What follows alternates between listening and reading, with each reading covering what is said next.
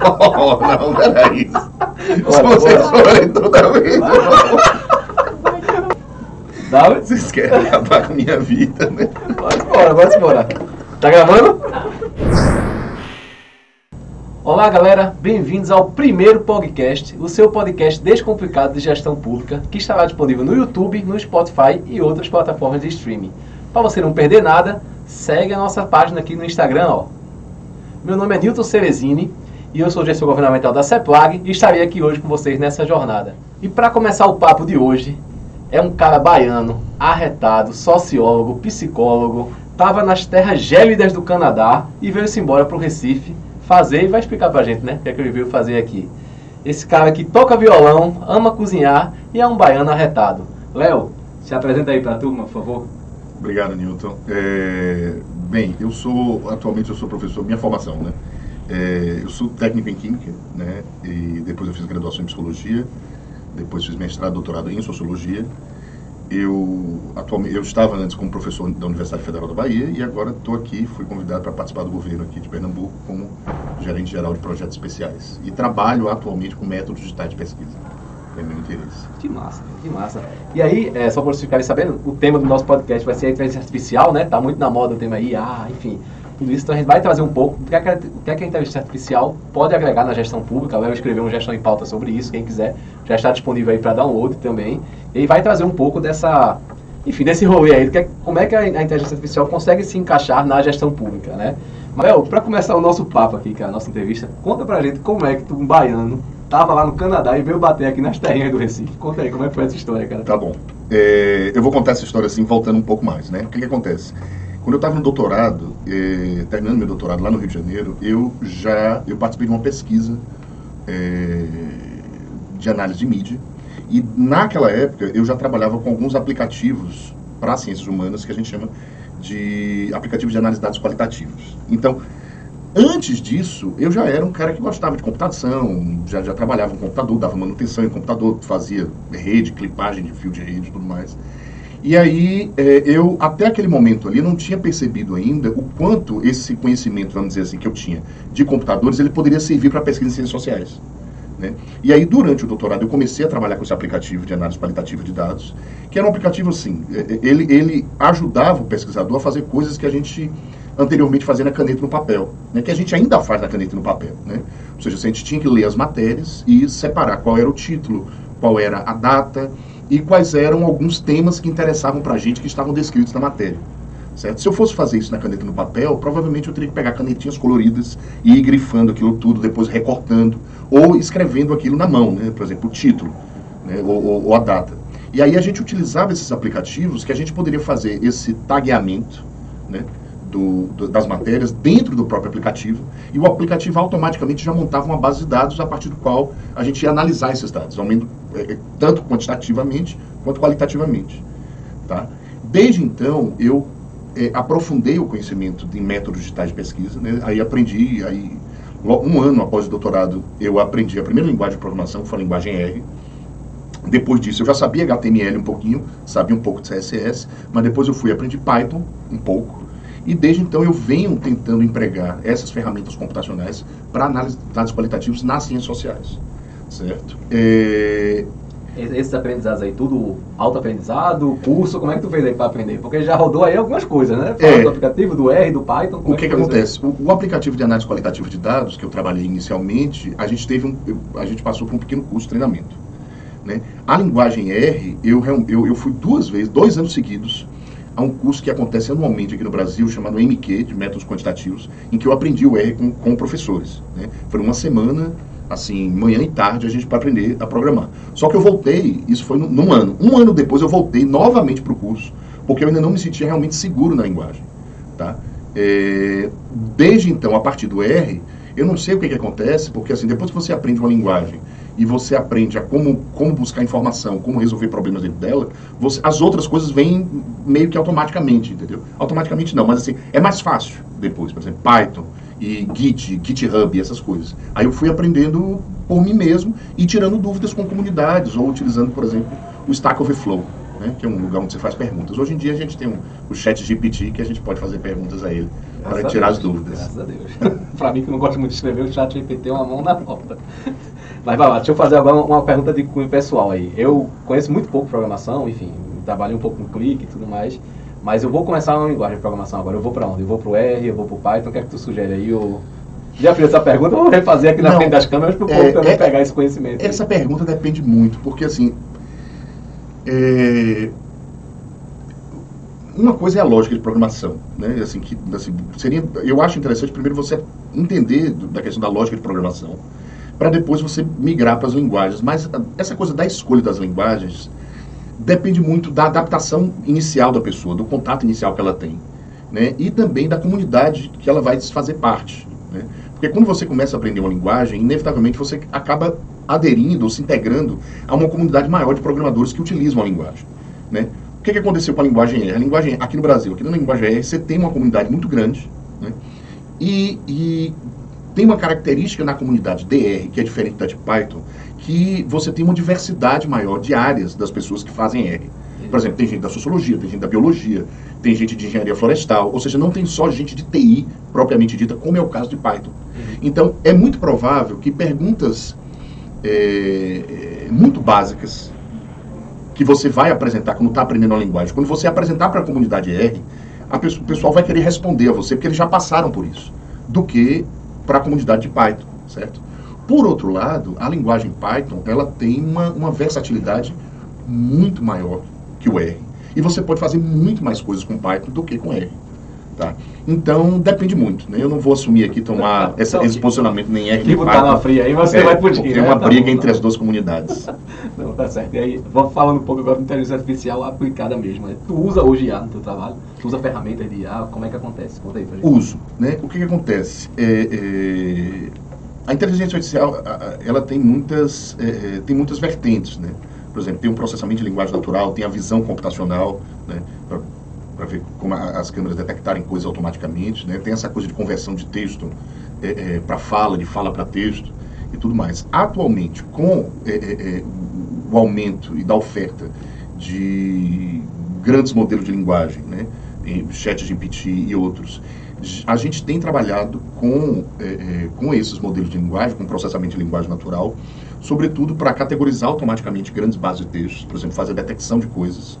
Né? É, é, seja, por exemplo, você tem um texto muito grande que você precisa resumir ele, ou você tem um texto que você quer categorizar ele de acordo com determinadas temáticas. Né? Você, por exemplo, um, a gente acabou de terminar junto com, com um parceiro que trabalha comigo, o Ícaro. A gente pega as proposições da Assembleia Legislativa e a gente consegue primeiro, resumir elas e depois categorizar de acordo com alguns eixos. Por exemplo, você está falando de saúde, está falando de transporte, está falando de, de, de segurança, né? E isso facilita, por exemplo, para o gestor ele saber de quais temáticas estão sendo debatidas ali pelos, pelos deputados. Isso com índice de acerto bem alto.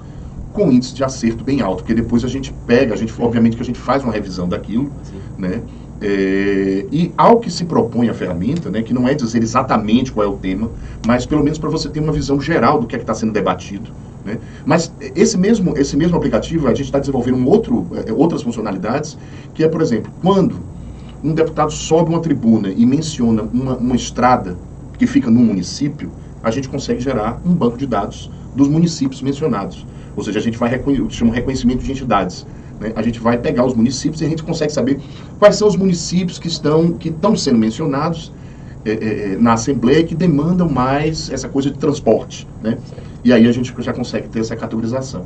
Se a gente fosse fazer isso manualmente, a gente ia ter que designar uma pessoa para fazer isso. Né? Talvez não um gestor, mas não sei, um estagiário, alguma coisa, um secretário. Para fazer isso iria tomar muito tempo, quando com uma ferramenta como o ChatGPT e outras é, é, modelos de linguagem, a gente consegue fazer isso automaticamente. Provavelmente com um índice de acerto maior, porque o humano em algum momento vai cansar e tudo mais. Provavelmente, né? provavelmente. É bem, bem, interessante. Se você ainda não utilizou o ChatGPT ou alguma, o Bard, Copilot, enfim, qualquer ferramenta dessa de IA, você está perdendo tempo. Hoje ChatGPT me ajuda. Meus ofícios hoje são escritos em ChatGPT, meus textos, meus e-mails, tudo meu hoje. Eu sou uma pessoa que não gosto muito de escrever, não gosto de parar muito ali para estar escrevendo, então ele me ajuda muito, muito, muito. Com qualquer criação textual que eu preciso fazer, ele sempre dá a base e aí eu vou só alterando uhum. de acordo com, com o que eu quero. É, enfim, fantástico, fantástico. E o cara que não nunca mexeu ou acha que isso é, é enfim, é só para programador, não é, o chat GPT é amigável, ou o Bard, qualquer outra ferramenta, eles são amigáveis, o cara tem que saber programar para utilizar, como é que funciona? O cara nunca mexeu com inteligência artificial, ele quer começar. Por onde ele começa? Qual é o caminho que ele, que ele starta? Como é que ele faz isso? Certo. Olha, eu imagino que como a ideia é, é utilizar a inteligência artificial aplicada à gestão pública, né, é, não faz sentido a gente exigir que as pessoas por exemplo, te, sejam, se tornem especialistas, entendeu? Então, não, eu acho que não faz sentido essa ideia de cursos específicos para que a pessoa é, é, é, é, tenha um conhecimento muito aprofundado sobre inteligência artificial. Mas eu acredito que algum tipo de conhecimento é necessário. Né? Até porque é, é, preciso entender o que é um modelo de linguagem, entender o que faz um modelo de linguagem e, sobretudo, quais são os limites e perigos de utilizar o, o, os, os, modelos de linguagem é, nas tarefas do dia a dia. Tá? Então, por um lado, é, é, no caso específico de uso de ferramentas, por exemplo, como ChatGPT, não precisa nenhuma expertise maior. Você tem, você acessa lá, né? Se você quiser fazer uma coisa mais sofisticada, você pode gerar uma, uma, um, um API ou um códigozinho através do qual você consegue se comunicar com o ChatGPT sem precisar acessar a web. Né? Por exemplo, se você domina alguma linguagem de programação, como R ou Python, você pode, através da linguagem R ou Python e, de, e desse códigozinho dessa API, conectar com o chat GPT, ele retornar para você alguns resultados. Tá? Mas se você só quiser ter um uso muito rápido e muito breve, você pode utilizar diretamente o prompt, colocar lá o que você está querendo e ele vai te dar um output. Né? Mas assim, eu mencionei para você os perigos. Né? Eu acho que uma, uma, das principais questões que a gente tem que ter em, pensar em relação a esses modelos de linguagem é em relação à segurança do dado, que a governança do dado. Né? A gente sabe que o gestor público ele trabalha com dados, na maioria das vezes, muito sensíveis. Né? Dados de segurança, dados de saúde, dados de assistência social. Então, é, eu acho que paralelo ao uso des, de, da inteligência artificial, dos modelos, no caso, dos modelos de linguagem, na gestão pública, de, a gente deve começar a fazer um debate sobre a governança desses dados que estão sendo utilizados nessas plataformas. Porque, por exemplo, imagine que você, na, na hora que você está precisando escrever um ofício né, ou um e-mail. E aí, nesse copia e cola ali, pode ser que você cole dentro do prompt do chat GPT alguma informação sensível. E, com certeza, essa informação sensível que você copiou e colou lá, ela vai se integrar à base de dados gigantesca, né? Desse, do, do próprio chat GPT, que, chat GPT ou GPT, e que vai alimentar novamente os próprios dados. Né? Então, imagine que você está colando coisas e tem um vazamento. E aí você consegue ter acesso a. Teve uma empresa, não foi que os engenheiros estavam colocando coisa dentro do chat GPT, ela terminou cortando foi. problemas de utilizar o chat GPT, esqueci o nome daí, qual foi a empresa? É, porque, por exemplo, se você está querendo resolver problema de código, né? Assim, algum problema de código, algum bug, está querendo resolver. Aí você copia e cola um trecho do código e vamos supor, né? Apesar de não ser uma boa prática, que ali tem algum endereço, algum login, senha para algum serviço sensível e tudo mais. No momento que você copia e cola, aquela informação vai ficar registrada dentro assim, da plataforma ou da base de dados do ChatGPT. Então aí se torna um problema. Né? Então, assim, é, é, é, só que assim, essa coisa da governança dos dados passa realmente por uma compreensão e um entendimento do que é a ferramenta e do que é que ela faz. Tá? Nossa, interessante. Tem uma coisa que tu me mostrou, é, Léo trabalha colado, sala com sala, e todas as vezes quando a gente está trocando figurinhas, é uma coisa que tu me mostrou que me deixou impressionado, cara. Eu assinei, inclusive, o chat GPT por causa disso. Foi jogar uma base de dados, e aí foi uma base de dados que a gente utilizou só para teste, né? Para ver como é que funcionava, não tinha nenhum dado sensível nela. Mas colocar uma base de dados para dentro dele e começar a pedir informações sobre essa base de dados, né? É. E ela criou gráfico, gráfico de barra, gráfico de meio, depois ela criou um dash. Eu achei aquilo, assim, de uma forma, meu Deus do céu, parou, né? O trabalho do programador já, já vai extinguir como é isso. Porque é. tô perguntando a ele, e aí me dando as respostas, botou um mapa, né? Isso. Botou algumas coisas dentro do mapa de Pernambuco, gerou um código em Python para a gente rodar. Então, assim, é, eu fiquei impressionado, cara. Impressionado com aquilo ali. É, eu também fiquei a primeira vez que eu vi, porque aquilo ali é, é, é um plugin do ChatGPT 4 chamado interpretador de códigos, né, em português. Então você consegue fazer o upload de uma base em CSV ou JSON para ela. E você, depois que você faz esse, esse, upload, você começa, você pode fazer perguntas e pode pedir coisas, né? Então, por exemplo, a primeira vez que eu testei, eu testei com uma base de dados de, de Twitter. Ou seja, eu tinha, utilizei uma ferramenta em Python para raspar twitters de um determinado perfil, né, do, e, durante um certo tempo. E aí eu coloquei essa base de dados dentro do chat GPT e comecei a fazer perguntas. Por exemplo, apresenta um pouco esses dados para mim. Né? Aí ele, o, ele próprio já respondeu, dizendo, olha, me parece que você está utilizando uma base de dados do Twitter, com tais e tais características, é, é, esses tweets foram coletados de tal data até tal data, tal, ao total você tem um X número de tweets e tudo mais. Em seguida eu, eu pedi, você poderia plotar a frequência de tweets ao longo do tempo? Aí ele me deu um gráfico com a frequência de tweets ao longo do tempo. Aí, depois que eu fiz essa coisa mais descritiva, vamos ver, aí eu pensei assim, vamos ver se ele consegue fazer uma análise mais dizer, qualitativa e aprofundada da coisa. Aí eu pedi uma modelagem de tópicos, ou seja, para ele pegar todos os tweets e classificar no número de tópicos que foram mencionados ali, né? ou seja, uma forma de agregação dos dados. E ele fez, ele gerou, aí no início é, ele tinha utilizado muitas palavras que se repetem, né, preposições sobretudo, eu peguei, você poderia repetir essa modelagem de tópicos sem as preposições? Aí ele foi, buscou uma lista de, de, de uns top words, né, uma lista para retirar palavras que não interessam, que não tem, ele retirou, refez, e o resultado foi ficando melhor. Ou seja, é, é, as possibilidades de emprego né, em análise de dados, né, seja voltados para academia ou análise de dados voltados para gestão pública, é, é imensa. Né? Agora, é, eu imagino que muito em breve, esse talvez esse seja um caminho ideal, que não apenas a gente deveria utilizar essas ferramentas é, é, proprietárias, né? mas cada estado, ou cada país, né, ou cada governo deveria produzir sua própria inteligência artificial. Certo? Porque uma vez que você tem o modelo de linguagem e funcionamento dele, você pode alimentar ele, por exemplo, de maneira segura, protegida, dentro de uma própria estrutura protegida do Estado, com todo o material que o Estado produzir, né? e os próprios gestores utilizarem esse, vamos dizer assim, esse chat GPT pernambucano, vamos dizer assim, ou baiano, depende, para você fazer as análises do governo. Caramba, e, é, enfim, fantástico. Entrando, entrando, aproveitando aí, tu, tu foi sabendo perguntar a ele, né? Eu percebi que, ó, tu não tira preposição, faz assim agora, cria o um modelo de tópicos agora dessa maneira, exclui essas palavras que não, é né, eu quero. E aí tu foi criando um prompt, enfim, tu foi criando a forma certa de perguntar ao chat GPT. Isso. E aí você vê muitas matérias saindo, é, vamos, vamos ter um fim, eu acho que um fim não, mas vai diminuir muito realmente a necessidade do programador e vamos precisar saber mais perguntar ao chat GPT. Como é que vai ser isso aí? quem é programador tem que estar com a orelha em pé? Como é que está esse. Como é, como é que tu enxerga Olha, esse movimento? Eu não sei, eu, eu morro de medo de fazer previsões para o futuro, entendeu? Porque as coisas são sempre. Sua bola de cristal, dê uma olhada. É, as coisas são sempre mais ou menos o que a gente imagina. Mas eu acho que determinadas tarefas, mas isso já aconteceu há pouco tempo? Se você imaginar que a gente já escreve textos hoje de uma forma bem diferente do que se escrevia quando você estava utilizando uma ferramenta tecnológica também, ela, como uma máquina datilografar. Né? Eu conhecia a máquina datilografar, né? utilizei ela, então eu provavelmente errava muito menos utilizando a máquina datilografar, ou seja, eu, eu escrevia correto da primeira vez, porque eu sabia que ia me dar muito trabalho né, ter que utilizar aquelas coisas para corrigir, para ou reescrever tudo. Né? Então, hoje em dia, a gente, eu acredito que a gente erra muito mais ali, porque é só colocar, botar para voltar, né? Dar um backspace ali, você consegue apagar aquele trecho ali, certo? É... E a mesma coisa em relação a, a, essas ferramentas de inteligência artificial que estão presentes cada vez mais no nosso, nosso cotidiano. Então, é, é muito provável que a gente mude a forma de ler, produzir textos, de ler e produzir relatórios, de ler e produzir notas técnicas. Isso vai modificar. E eu acho que o que a gente tem que vai modificar, vai modificar. O problema é em que direção e quais são as consequências negativas e positivas dessa mudança.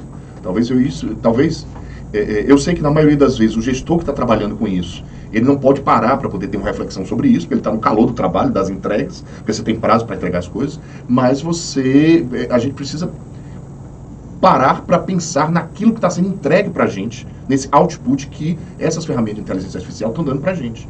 Então, e para você fazer isso, você precisa de gestores tecnicamente capazes de interpretar se aquela, aquele gráfico que foi produzido, aquele resultado que foi dado, se ele é coerente com a realidade. Então, a figura humana do gestor e a capacidade crítica dele continua aí sendo mais do que necessária. Então ainda vai ser muito importante a análise humana, né? É lógico que ele está criando muitas coisas, mas a análise humana, olhar aquilo ali, até porque algumas vezes, pelo que eu já percebi, é um problema que é notório, é que o chat GPT ou outras ferramentas de AI, eles dão umas alucinadas, né? Eles trazem coisas absurdas assim. Exatamente. É interessante você falar desse, desse aspecto da alucinação, porque quando a gente trabalha com, com inteligência artificial, tem alguns, vamos dizer assim, tem, tem alguns problemas, entre aspas, que é o que ocorre, né? O primeiro deles é essa coisa da alucinação, porque é, o que, que, acontece? A gente precisa, a partir do momento que você entende como que, por exemplo, no caso de geração de texto, como é que a inteligência artificial entende o que está sendo dito ou entende um texto, ou como é, como é que a inteligência artificial gera um texto. Né? Ela não domina é, é, ao pé da letra a questão semântica. Né? Na verdade, o que, tá, o que ocorre ali é um conjunto de probabilidades sintáticas de saber qual a palavra mais adequada para um determinado contexto. Então, é, por detrás disso tudo, tem um processo de matematização muito grande. E esse processo de matematização, ele não é exato. Então, pode ocorrer, e frequentemente ocorre, que esses modelos de linguagem sugiram uma palavra ou uma frase inteira que pode ser sintaticamente correta, mas semanticamente seja completamente fora de sentido, certo? Quando isso acontece num texto que você está escrevendo, ok, tudo bem, você vai lá, corrige o texto, né? Ah, isso é absurdo, é melhor eu, eu fazer do que a máquina e tal. Mas a partir do momento que você coloca isso em funcionamento, por exemplo, no atendimento a clientes, né? É, imagine que uma, uma, uma, inteligência artificial, por um acaso, alucine e sugira que o cliente faça alguma coisa, ou tome alguma decisão, ou, ou envie o documento para algum lugar que ele não deveria mandar. Então aí você começa a ter problemas né? essa coisa da alucinação. A outra coisa que também precisa ser debatida é a questão dos vieses, né? que é, por trás de toda inteligência artificial tem um dataset, ou seja, tem uma base de dados de texto, de imagem, de vídeo, de áudio que alimenta essa inteligência, né? para que ela faça tarefas é, de maneira mais rápida ou veloz que nós humanos, tá?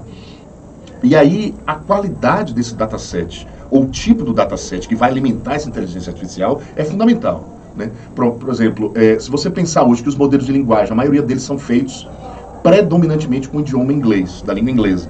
Então, obviamente que os resultados, os outputs de uma inteligência artificial, um modelo de linguagem que foi treinado com, digamos, 80% do material que treinou foi em inglês, para ele dar respostas em inglês, ele vai ser muito mais eficaz do que respostas em outros idiomas que provavelmente ele teve um, uma carga de treinamento menor. Tá? É, outro aspecto em relação a enviesamento, né? Se você vai utilizar, por exemplo, é, bases de dados ou, ou, algum tipo de inteligência artificial voltada para a saúde, certo? E aí você está trabalhando, por exemplo, se a gente for trabalhar com mamografia, né? Existe todo um, um, um, é, todo um trabalho de identificar que tipo de dataset é esse, ou seja, que, que tipo de, de, de, de padrões, vamos dizer, de corpo alimentaram esse dataset de mamografias para a gente saber qual vai ser a acurácia ou o nível de acerto deles, por exemplo, diante de corpos diferentes da grande maioria dos corpos que serviram para treinar aquele dataset. Certo? Então, existe, tem um conjunto de, de aspectos técnicos relacionados à inteligência artificial que, paralelo ao uso, seria interessante ao gestor saber para lidar criticamente com a tecnologia. Então, é, é, se fosse para dizer assim, ó, vamos usar essas inteligências, essas inteligências artificiais são bem-vindas, eu acho que elas vão modificar a forma do, de todos nós vivermos em sociedade, inclusive do gestor trabalhar. Mas é preciso, por parte do, sobretudo a gente que trabalha com uma responsabilidade imensa, que é o é, é, é, trabalhar com bem público, né, que a gente entenda como é que essas tecnologias de fato funcionam.